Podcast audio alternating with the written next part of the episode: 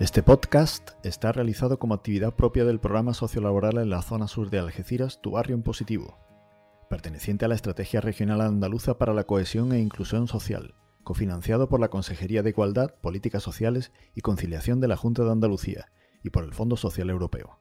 Está producido por la Fundación Márgenes y Vínculos. Zona Sur de Algeciras. Voces del barrio.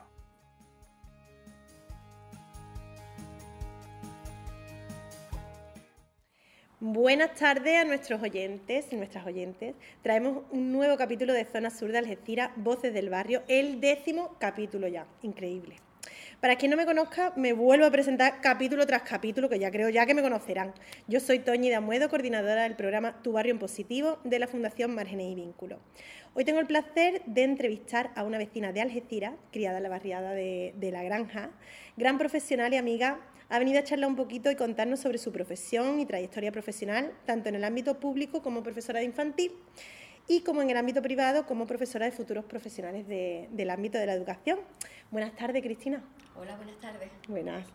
Bueno, mm, para quien no te conozca, Cristina, preséntate. mucha gente? Bueno, no, no, no. Porque yo soy una maestrilla. Sí, pero maestra de muchos peques ya. Ya, de muchos. De muchas, muchas generaciones ya. Sí. Así que bueno, cuéntanos, preséntate para quien no te conozca. Bueno, pues mi nombre es Cristina Martín.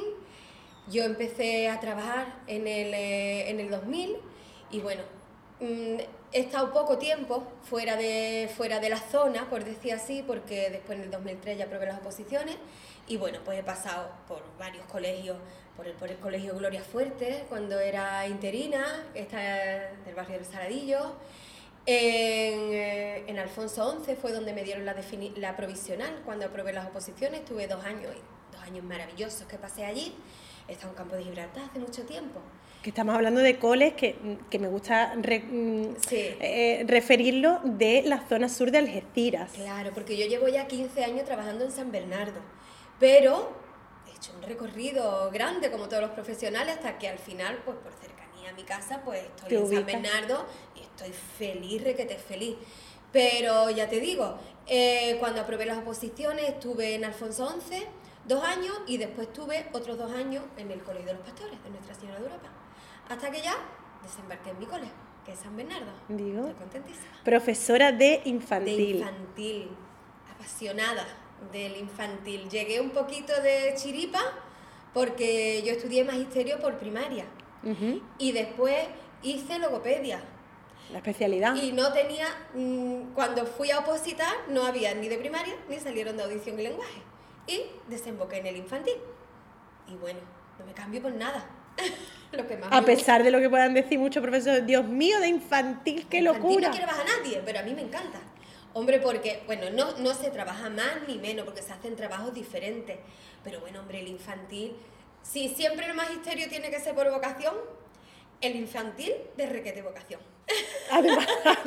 Además, de verdad.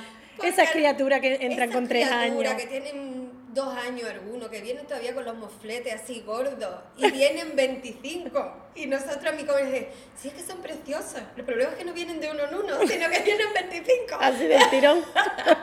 Pero yo pienso que es una profesión maravillosa. De verdad, será que será que la mía y estoy muy contenta, pero creo que no existe una mejor profesión que la mía. Vocacional, total. Vocacional, absolutamente. Como te quieren tus niños, ¿qué profesión? Llega tú y te han traído un dibujo, que es un niño que un pequeño que te trae un dibujo, te está entregando su alma. Además de verdad. Te está entregando lo mejor que tiene, que su alma. Y tú te pelas y la única que se da cuenta, tu familia no se da cuenta a nadie, cuando llega tú te ha dicho, señor, te ha pelado. porque te quieren y te miran con eso y, y además tan chico, pues al final nosotros somos su figura de apego, lo más parecido.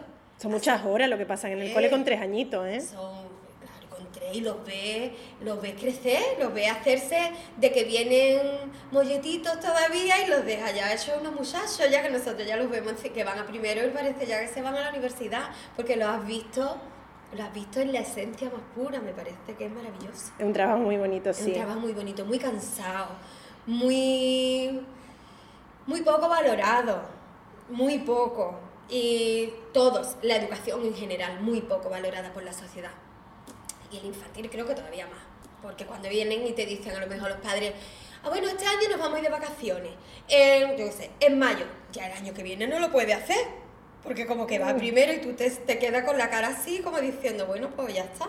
Como esto es una porquería, pues si falta, falta. Esa es al final un poco la visión que tiene la gente del infantil. O sea, la gente de infantil no. Los padres que vienen al infantil, muchos de ellos, otros no, y no ven la importancia tan suprema que tiene, que tiene el infantil, porque ahí se crean las bases de muchas cosas, de muchas cosas. Se trabajan eh, realmente las capacidades básicas de, de todas las habilidades, las destrezas. La base la tienen ahí. Si un niño que haya hecho, entiéndanme, un mal infantil, pues se le nota. Después en el desarrollo porque a lo mejor pues aspectos que son muy básicos, pero la de una casa, el tejado es a lo mejor lo más bonito, pero si las bases no están bien hechas, los cimientos, el tejado al final no luce o dura poco. Sí que es verdad, sí que, es, verdad. Y después cuando me dice, bueno, pues al final si lo que hacéis es cantar y bailar, y yo digo, pues eso será lo que hacemos. Bueno, bueno. Bueno, yo al final, al principio me irritaba mucho, se me ponía la vena que me llegaba, y ya pues yo he aprendido que, bueno, que el que no quiere entender las cosas, da igual que se las explique, que no las va a entender. Hombre, eso es, tal cual, no hay más ciego que el que no quiere ver. por mucho que tú le expliques y tú le dices, bueno, a lo mejor lo que tú ves en un juego, a lo mejor hay mucho más detrás de un juego. Lo que pasa es que, bueno, se le da un aspecto lúdico, pero, ¿qué te digo? Hombre, porque la etapa, la etapa vital en la que estás no le puede enseñar tú una enciclopedia, es que tiene que ser toda base de juegos para que el aprendizaje al final, se vaya... Y la base del aprendizaje, por lo menos como yo la veo, es la motivación. Y ahí está el secreto. Entonces, lo fácil, lo fácil es hacer sota, caballo y rey, sota, caballo y rey. Eso lo hace perro adiestrado. Tú le dices, hoy va a hacer no sé cuánto. El secreto está, bueno, pienso yo, ¿eh? como, como yo veo, que a lo mejor yo veo, y, yo tengo quizá una visión un poco peculiar de, de, la educación y cómo yo tengo que abordar a los niños, con mis defectos y con mis virtudes. Pero yo considero que al colegio se viene a ser feliz. Eso es la máxima, más grande. Ya lo pensamos desde siempre y, y ahora pues estamos muy contentas las que trabajamos así desde el constructivismo porque alguien tan famoso como Francisco Mora, que él bueno, el padre, el padre no es la figura más representante de la neuroeducación en España, en España y en el mundo, eh, dice, por estudios con, de neuroeducación, que solo aprende un cerebro que se enamora, que se emociona. Entonces, eh, solo cuando tú eres capaz de producir emociones en los niños, el aprendizaje se produce. Entonces, eso ya justifica por sí solo la importancia del llegar feliz al colegio. Sí, sí que es importante, hombre, no va a ser igual un niño que llega motivado, que está contento en su clase, con sus seños, a un niño que, llega llorando, que además en, en, esa primera etapa de los tres años me imagino que muchos llegan llorando, porque sí, pero, pero llegan llorando por otra cosa. No llegan llorando, llegan llorando porque, porque claro, bueno, al final eh, te desenvuelves en un ambiente que no es el tuyo, con unos niños que no son tuyos, eh, o sea, con unos amigos que no son los que tú conoces, principalmente porque los niños de esas edades no tienen casi juego todavía social, ni nada, ni, nada, y bueno, lloran porque quieren irse con su madre, pues es que es lo normal. Claro. que lo normal es que quieran irse con su madre porque quizás están en una edad de estar con su madre. Claro. Y los metemos, además, quizás vienen de una, de una guardería, si, la, si lo tienen, que es más asistencial, y al colegio, por supuesto, los asistimos, mm, pero no es asistencial.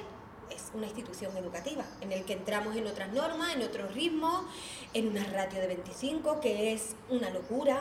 No se, pueden, se pueden atender, entiéndanme, de una forma digna 25 niños de 3 años. No se puede porque, mm, porque ellos realmente necesitarían, te voy a decir, una persona para ellos, para que los escuche, para que, mm, para que si están tristes tú puedas, es tanto que se habla de la inteligencia emocional, pues la inteligencia emocional, como todo, necesita su tiempo, tú tienes que tener tiempo de poder escucharlo y corre, corre, que, te corre, porque hay 25, porque cuando uno no está en el bate, el otro se ha meado, el los otro, mocos, los mocos, el otro no sabe quitarse no sé cuánto.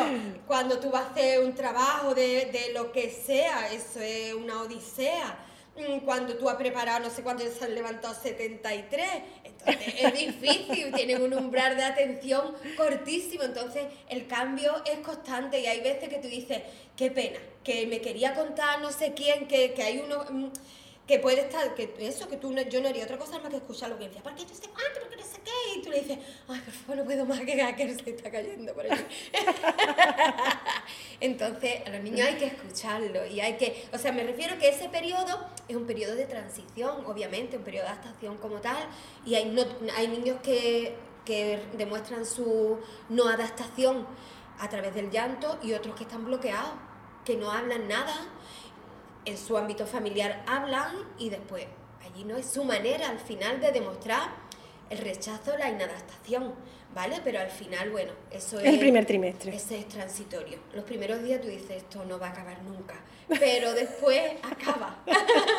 y es verdad, y vienen de, re- de, de Navidad y ya vienen de Hombre, otra manera. Y ahí vendrán contando de lo que le han traído los reyes, vendrán locos. Claro, y viene, y ya vi- ven- pasan de tres años a cuatro años y es un abismo. Ya mm, haces con ellos lo que quieras.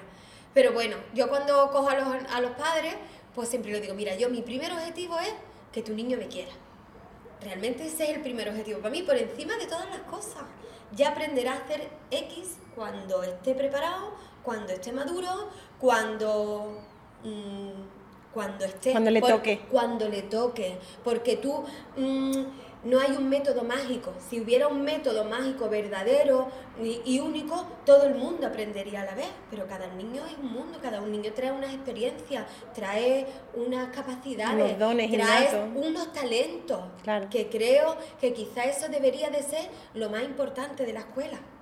Tener tiempo, capacidad para descubrir el talento de cada uno. Como dice Howard Gardner con su teoría de las inteligencias múltiples. Todo el mundo, lo que no hay que considerar es que hay una inteligencia única, sino él por ahora ha descubierto ocho, ¿no? Y todo el mundo tiene todas las inteligencias en grados Mayor, diferentes claro. y cada uno, pues a lo mejor si tu don es la música, ¿por qué tenemos que estar con las matemáticas, con las matemáticas, con las matemáticas? Quizás te renta más, por supuesto, trabajas matemáticas, pero explota el don ese que tú tienes. Claro. El problema es cuando queremos homogeneizar, cuando cada persona es única. Totalmente de acuerdo, Pero estoy totalmente de acuerdo. cambiar, hay tanto Pero bueno, cambiar. eso es una mentalidad Las que hay que trabajarla. Las leyes se suceden unas a otras. ¿Y cuál es el problema? Que la educación la, la cambian las personas, no las leyes. Tú puedes hacer un marco legislativo que es bueno, que es correcto. Ahora está la LOE con su real decreto, a ver cuánto nos dura. Porque cada cuando entra un gobierno mm, vuelven a cambiar otra vez y entonces al final no se, No se instaura no nada. se instaura nada bien. Después muchos planes, tú lees la ley y tú dices, ese colegio quiere trabajar yo. Y tú dices, no, que ese colegio es el mío. Ah. El problema, ¿sabes? Que tú lees la ley y dices, yo quiero trabajar donde se dice que hacen todas estas cosas. Pero después no hay dinero. Después no se invierte en educación. Tú pones un, se, el, el plan de bilingüismo, que aquello era la bomba. Pero cuando tú después no dotas de personal, no dotas de, de material, ¿qué es lo que pasa? Pues que colegios que se habían acogido al bilingüismo, pues están saliendo porque al final es un engaño. No lo pueden llevar para adelante. Es un engaño realmente. A la gente hay que formarla. Y hay que. Tú no puedes con un B2, por ejemplo, no te da capacidad para hablar todo el tiempo en- y que esos niños tengan, pienso yo, ¿eh? desde, desde mi humilde opinión. Las bases de un bilingüismo, claro. No tienen una capacidad. ¿Y qué es lo que pasa? Pues que al final ni aprenden español ni aprenden inglés. ¿De qué sirve? ¿De qué sirve que los niños dicen naturales en inglés? Se sepan cómo son los huesos en inglés. ¿Alguien, mm, ¿Tú cuándo crees que va a utilizar los huesos en inglés? Si va a Estados Unidos te parte una pierna, ¿no? Se acabó. Es necesario las naturales eso. Los ríos. Y ahora después te dice dónde está el Duero y no sabe dónde está porque ha aprendido que se llama, yo qué sé. Tantas cosas absurdas que ocurren en la educación. Y las cosas importantes, no pasa nada. El dinero en, en, en plan de no sé qué, en plan de no sé cuál, en plan de te, te, te, te. Reduce la ratio, que es el secreto de la educación. No hay más. Una atención, claro, más, más, más real, una atención real que con 25 30 niños en clase, pues claro, No se puede, evidentemente... no se puede. La ley ahora eh, eh, recomienda, ¿vale? Eh, no sé si sabes lo que es el diseño universal de aprendizaje, Bueno, pues para la atención a la diversidad, con una serie, porque claro, desde el conocimiento, ¿vale? Que, que se aprende de diferentes maneras, que no todo el mundo expresa el, el aprendizaje de la misma forma, que entonces dar mucha más, eh, un abanico mucho más amplio para darle realmente al final a cada niño lo que se merece, ¿vale? Y lo que se adecua mejor a sus capacidades. Pero hacemos eso. Mm, Tú quieres una individualización por la persona. Quiero una individualización, pero no vas a la ratio. Claro, ¿Cómo es muy, se es hace muy eso? complicado. Es imposible. Es muy complicado. Es imposible porque no puede aprendes- decir a uno lo voy a examinar, pero al otro le voy a hacer un trabajo y al otro le voy a hacer. Eso es inviable. Eso, eso en el papel inviable, es maravilloso. Pero es inviable. pero es inviable porque no puede, porque la vida no te da, porque tú puedes tener muchas ganas, más ganas que, que, que yo tengo, por ejemplo, que tiene mis compañeras, no tiene nadie, pero es inviable. Es inviable. Con tantos peques. Te digo en infantil, te digo en primaria. En cada digo- etapa, claro. Por supuestísimo. Cada etapa. Con su. Así que Pero bueno, to- poco a poco. Yo pienso que, yo me imagino que, bueno, poco a poco se van cambiando ciertas cosas y también hay profesores, eh, maestras, maestros, profesores que eh, muy vocacionales. Habrá, ah, esto es como todo, es una profesión que realmente requiere de esa vocación. No todo el mundo entra en esa profesión por vocación, como en todas las como en profesiones, todas las como en todas las profesiones. Claro. Yo creo que Entonces, realmente muchísima, muchísima, muchísima gente entra, entra por vocación. Hombre, yo, lo, pienso yo, que sí. yo soy de las que considera que, que tienes que entrar por vocación en esta porque además que estás eh, trabajando con niños. Hombre, con, yo lo con- veo eso fundamental. Claro, es que es, es, eh, una etapa, vit- eh, además en cada ciclo, da igual, porque la adolescencia también es una etapa también que como te toca un profesor, bueno, bueno, bueno, que te tiene que tocar un profesor que realmente sea vocación y que entienda esa etapa vital por la que tú estás pasando. O sea, la de la es que que niñez y la infancia, Es que tú trabajas con personas. Efectivamente. No es que trabajas, tú trabajas con personas que para. Mira, yo hace muchísimos años fui. Iba de excursión, estaba trabajando en Alcalá de los Azules. Y me fui de excursión y la madre, yo llevaba a los dos niños. Y la madre se metió en el autobús y me dijo: Cristina, por favor, que te lleva lo más preciado de mi casa. A mí eso se me ha olvidado jamás. Y lo tengo presente cada día de mi vida. Cada día que yo voy al colegio, yo soy consciente e intento, que me equivoco, más, Como todo el mundo, como, Como todo el más. mundo, claro. pero soy consciente y procuro mm, actuar en consecuencia de que ahí tengo las 25 cosas más preciadas de su casa, de cada una de las casas. Porque al final tú, para ti, no es que sean uno más, pero no es como su casa, es indudable, ¿no? Que tú, yo los quiero a mis niños un montón, ¿eh? Te lo juro. yo los quiero mucho. Y, pero, y, y soy consciente de que son lo más preciado de su casa. Y, y entonces, como tal, Hay que tratarlo. tratarlo. Pero los padres también deben de, cuan- deben de darle el valor al maestro que tiene. Y no se puede, se puede trabajar en un gran hermano. Eso es importante, eso es se importante. puede trabajar sí. una persona fiscalizándote todo el tiempo y tú hayas hecho 40.000 cosas bien y porque se te haya olvidado eh, al salir decirle, que a lo mejor se lo va a decir después, por y pasen o por lo que sea, mira que el niño se ha caído, entre en cólera y diga que somos humanos, vamos, tiene, tú tienes que, hombre, medianamente confiar en la persona que si tú la estás viendo, hombre, que es una persona normal, ¿no? Hay que confiar un poquito, no se puede, porque eso es lo que quita las ganas de trabajar. Eso es lo que quita las ganas de trabajar, el hecho de decir, ¿para qué? Porque es verdad que todos, todos los profesionales, mm, mis compañeras, nosotros hacemos mucho más de lo, que, de lo que nos pagan en el sueldo. Lo hacemos porque somos humanos y porque nos encanta nuestro trabajo. Entonces, hay que ser un poquito, hay que ser un poquito, tú no puedes ir, ¡pum!, a por la persona como estamos ahora, que no hemos pasado, que el, que el maestro era, bueno, cuando yo era pequeña, el maestro, uno te- se te ocurría ir criticando a tu casa al maestro. Y ahora el maestro es el último escalafón. ¿Eso cómo va a ser? ¿Eso cómo va a ser? Yo les digo a mis padres, ustedes mandan en su casa. En mi clase mando yo. Y es una realidad, es una realidad. Dentro, dentro, de realidad. la, dentro de, de la lógica, ¿no? ¿Me entiendes? de- tú, no vas a hacerle, tú no le vas a pegar al niño, a ver si me entiendes. Pero, pero dentro, pues, tú um, tendrás que permitirme que yo, si hay unas normas, pues Las maneje. las tendrá que cumplir. Claro. Sí, las, porque después siempre pasa, pasa siempre esto, ¿no? Que es, tu niño es el que pega, por ejemplo, ¿vale? Y tú, ay, porque no? es que tú sabes, es que se pone nervioso, no sé qué. Mm, cuestión que cambia mm, radicalmente si mañana el que le pegan es el tuyo. Y entonces tú quieres que lo apedreguen en la plaza alta. Eso no puede ser, rasero no puede ser, rasero tiene que ser el mismo. Entonces nosotros somos la objetividad dentro de, de, esto. Bueno, en fin. Pero bueno. no, tenemos cosillas, sí, tenemos cosillas todavía aquí que, que preguntarte, porque además de toda esta parte de que ya vemos que es totalmente vocación en tu caso, también te dedicas a esto dentro del ámbito público, pero dentro del ámbito privado también estás preparando a futuros docentes, a futuros quizás se en eso que te he dicho que, mm, que la educación la cambiaremos nosotros, los maestros. Entonces yo, mi granito de, de arena en una persona más que insignificante que soy, es Mm, intentar enseñarle a las personas que yo preparo de oposiciones que otra educación es posible. Qué bonito, eso me encanta. Pues sí, claro que sí, yo confío en ello también. Eso es, claro, y entonces como ya te he dicho que las mentalidades no las cambian las leyes, las cambiamos nosotros, que nosotros abordemos la educación de otra, desde otro punto de vista, no tan pegado a los libros como el tradicional, sino se aprenden 20.000 cosas más de muchas otras formas. Cuando un juego de mesa, por ejemplo, que ellos llegan ahí como un momento lúdico y tú a lo mejor estás trabajando todos los aspectos del currículum, la numeración, la lectoescritura, aparte la inteligencia emocional, aparte la tolerancia a la frustración, aparte el, el asumir normas, el, 20.000 cosas.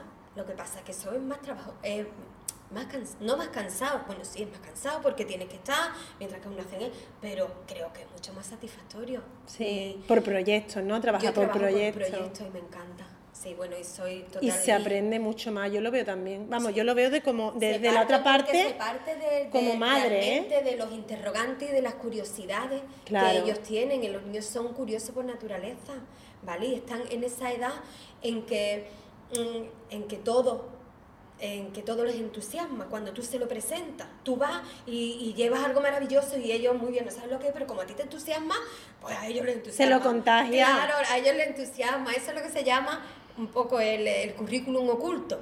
El currículum oculto es aquello que tú transmites, que no está escrito en, tu, en nada, en ningún sitio, pero que tú transmites con tus personas, con tu actitud y con tu forma de ser. Por ejemplo, lo normal, ¿no? Tú le puedes decir a tu hija, se cruza por el, eh, se cruza por el paso de cebra, se cruza por el paso de cebra, y tú después por la calle no pasas por ningún, ningún paso de cebra, el niño aprende del acto no, de lo que tú haces. Claro, se aprende, de los se aprende por imitación. Por una cosa, para que vea que esto está fundamentado, es Giacomo Risolati, en, la, en, una, en una universidad de Italia, ha descubierto las neuronas espejo y en eso es lo que se basan, que hay en el, en el cerebro hay unas neuronas que aprenden no por la experiencia directa, sino aprenden por la imitación.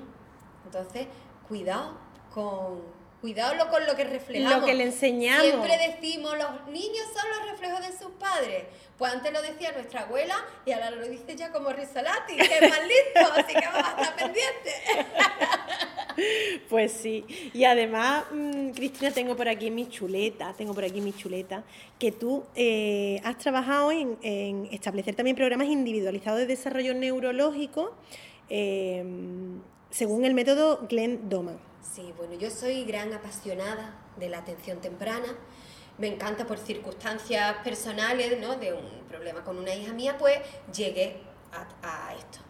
Y me encanta el método Doman, de estimulación del lenguaje, mm, he hecho eh, programas especializados de desarrollo de la inteligencia, de desarrollo cerebral, de reeducación auditiva, del método veral, bueno, soy mente inquieta inquieta bueno, Pero eso, eso como profesional del ámbito de la educación, pues es de agradecer, porque claro, al final, en realmente en todas las profesiones, debería la gente reciclarse, los profesionales. Por supuesto. Deberían los profesionales reciclarse. Es obvio el, que, y además la educación, por ejemplo el infantil, que es lo, donde yo me muevo, ha sufrido un cambio en los últimos años grandísimo, a metodología globalizada, a trabajo por proyecto, a trabajo desde el asombro, a trabajo... Entonces hay que estar al día.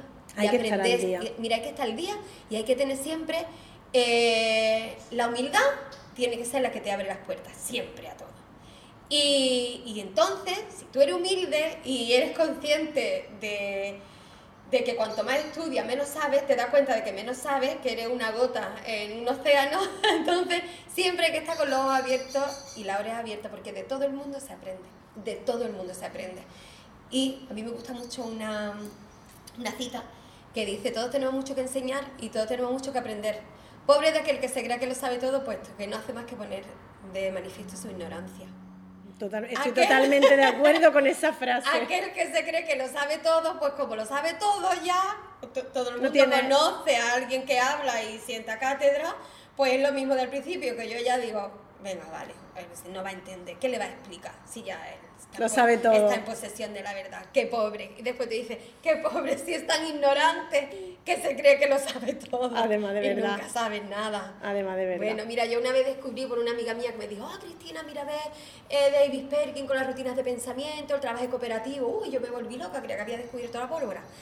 Y Internet es muy bueno para bajarte hundirte en la miseria más absoluta, ¿sabes? Porque tú metes YouTube y dices rutina de pensamiento y te sale un video de hace 50 años y te creías tú que eras, vamos, la hija de Francisco Mora y hay uno que hace 50 años que lo conocía. Pues eso en todo, en porque todo. Porque todo está inventado. Además de todo verdad. está inventado. Le damos una vuelta, pero al final los niños son los mismos.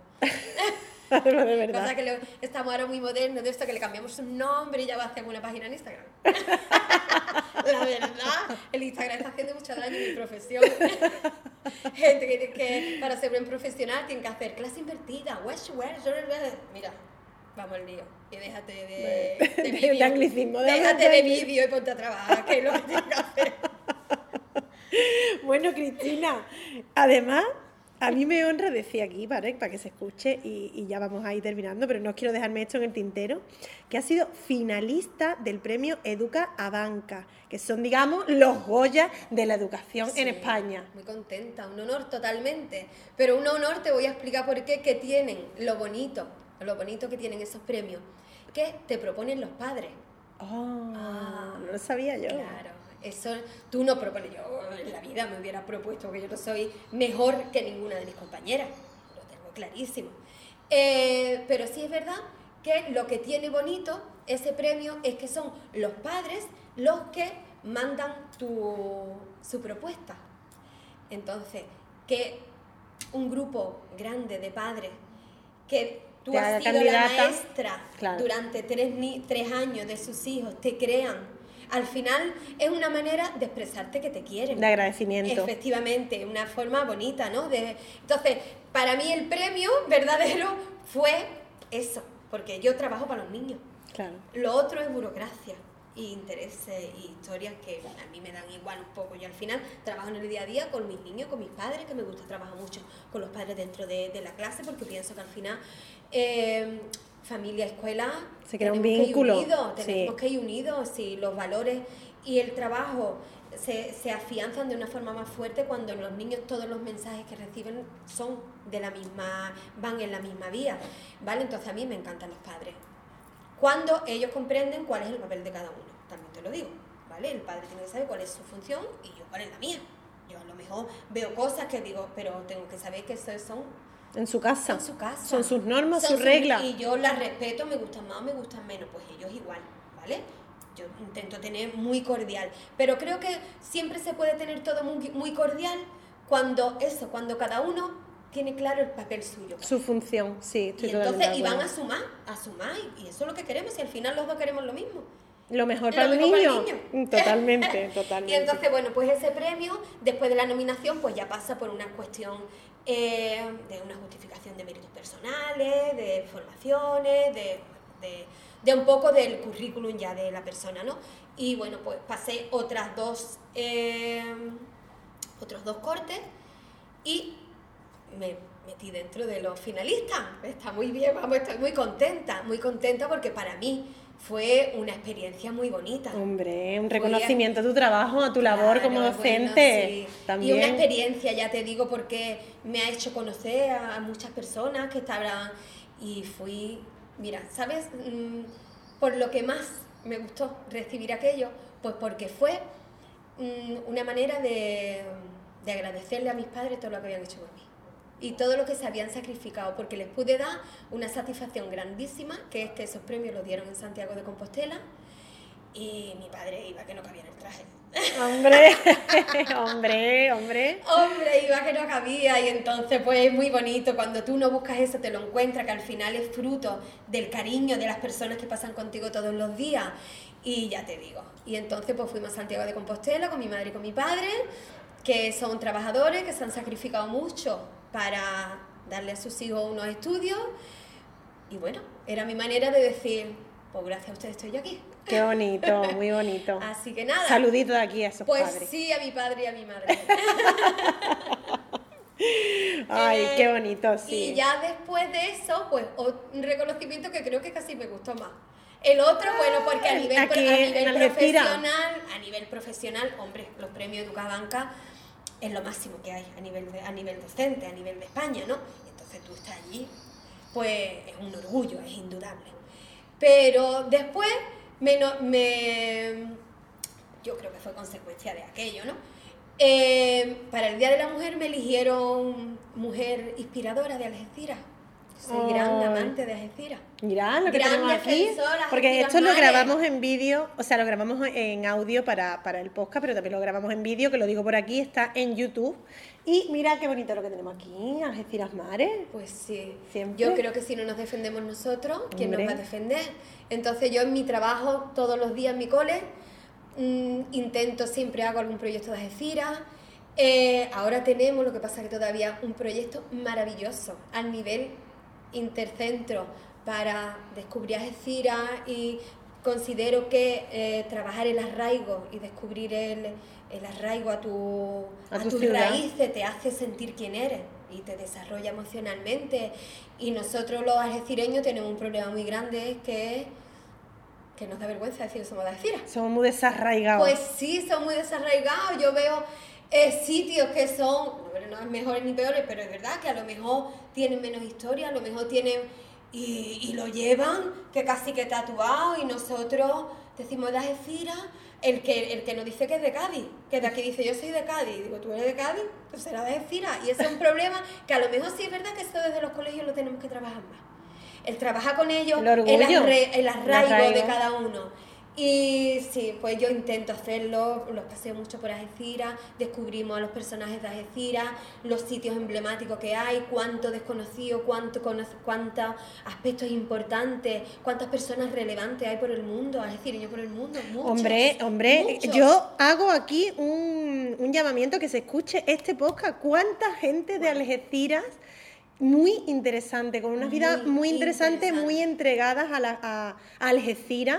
Hemos Sí. entrevistado a Tatiana de la Luz, a Mercedes, a Salvador Andrade, hemos entrevistado a Alexis Morante también, Cristina, que es un, un director de cine ahora mismo, que, y, y Claro, además bueno. que rodaba aquí, que su primera película realmente rodaba aquí en la Así zona. en un City es una eminencia en, en la investigación del cáncer, es de, es de Algeciras. de Algeciras, entonces al Eh, final hay dice, mira, hay mucha- mucha, hay mucha, gente de Algeciras. Entonces, pues nos tenemos que reivindicar nosotros mismos.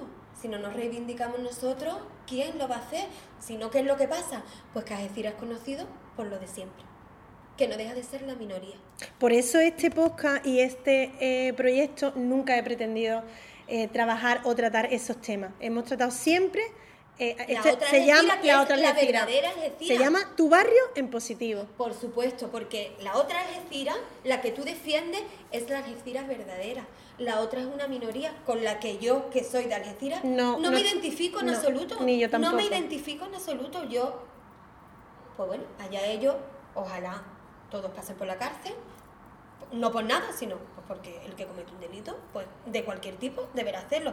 Pero yo me da mucha pena que, que mi ciudad se conozca por eso, porque yo soy de Algeciras y no me identifico en absoluto con eso. Y hay mucho más, hay mucho Por más. supuesto. Hay mucho más. Bueno, Cristina, estamos llegando al final, me da mucha pena porque a que, a que se pasa muy rápido. Se pasa muy rápido. Se pasa, hay muchas cosas que contar, mucho, hay muchas cosas que no, contar. ya tenemos una edad, tenemos muchas cosas que hablar. Así que nada, ya lo último que vamos a decir es para quien nos esté escuchando, que quiera, por ejemplo, decir, bueno, pues eh, me estoy preparando posiciones, ¿cómo puedo contactar con ella? ¿Dónde te encuentra Ah, la gente? Cristina, ¿cómo te encuentran? Bueno, pues yo tengo una página que se llama opoexito.com. Vale, lo dejamos aquí para que la gente lo pueda... No hay problema, claro. Y, pero si no es conmigo, da igual. Les animo a que si son maestras por vocación, ahora mismo en internet hay muchísimo.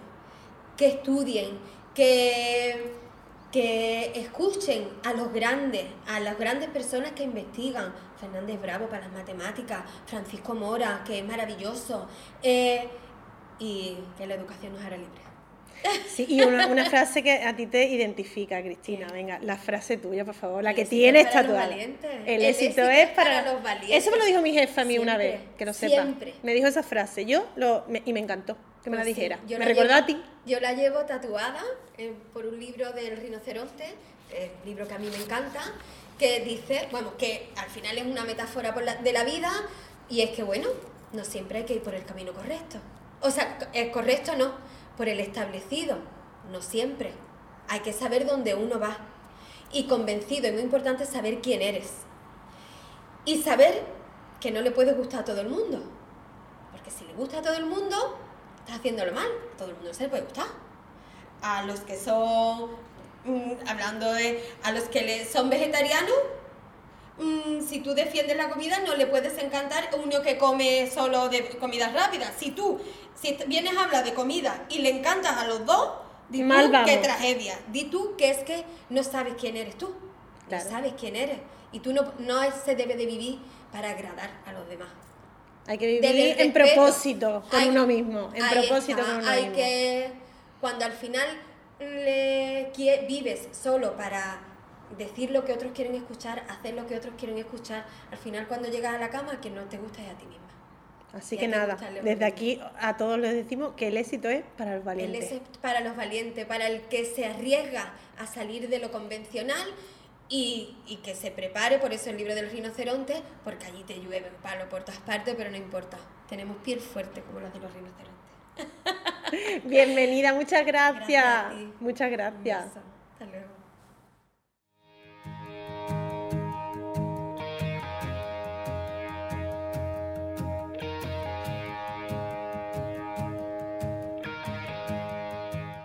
Zona sur de Algeciras. Voces del barrio.